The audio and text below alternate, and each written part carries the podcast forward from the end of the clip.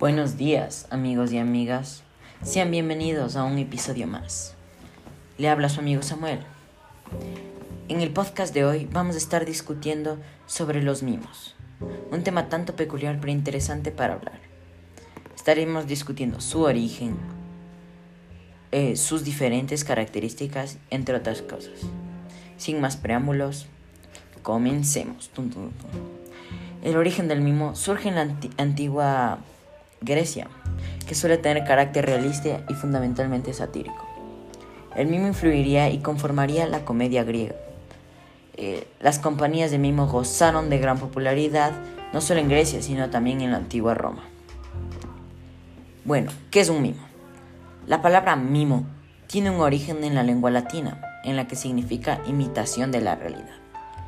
El mimo representa la vida de una manera que se expresa corporalmente. Un mimo es un actor o un intérprete teatral, que se vale exclusivamente o preferentemente de gestos y movimientos corporales para actuar ante el público. Es el arte de expresarse con gesto y movimiento. Ahora, ¿qué tipos de movimientos o lenguaje usa el mimo?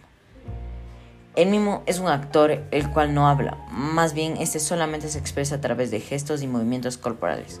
Con esos movimientos juntos pueden llegar a contar una historia compleja o una simple, tan solo con su cuerpo, sin hablar nada. Eh, ya que los mimos no hablan, estos utilizan movimientos y gestos para expresarse, pero sin decir ni una palabra como antes mencionaba.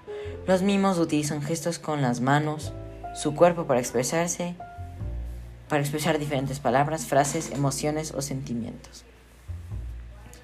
Ahora, ¿cuáles son las características básicas de un mimo?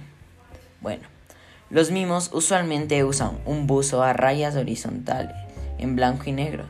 También los mimos usan maquillaje blanco en su, en su cara con unos labios de color rojo fuerte.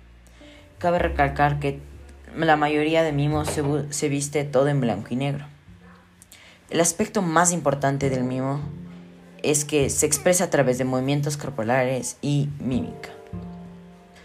Bueno, en el episodio de hoy hablamos sobre el mimo, su origen, su significado, sus características y otras cosas más. Muchas gracias por ver. Amigos y amigas, les espero en el próximo podcast de Samuel. Pam, pam, pam, pam.